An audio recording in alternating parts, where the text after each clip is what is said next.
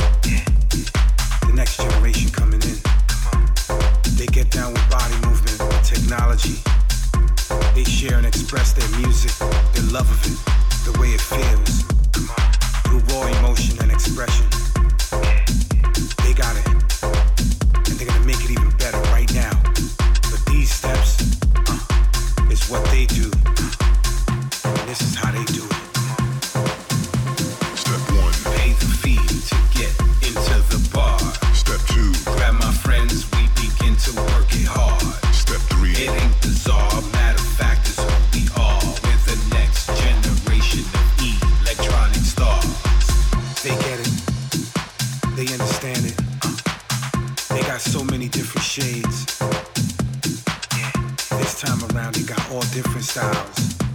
Uh, so many styles in this thing that we call house music. What I love is that they know exactly what they want. They know exactly how they want to feel. So they pay close attention and they let their body talk. And that's what it's all about, and they get it. Man, I love when they get charged up.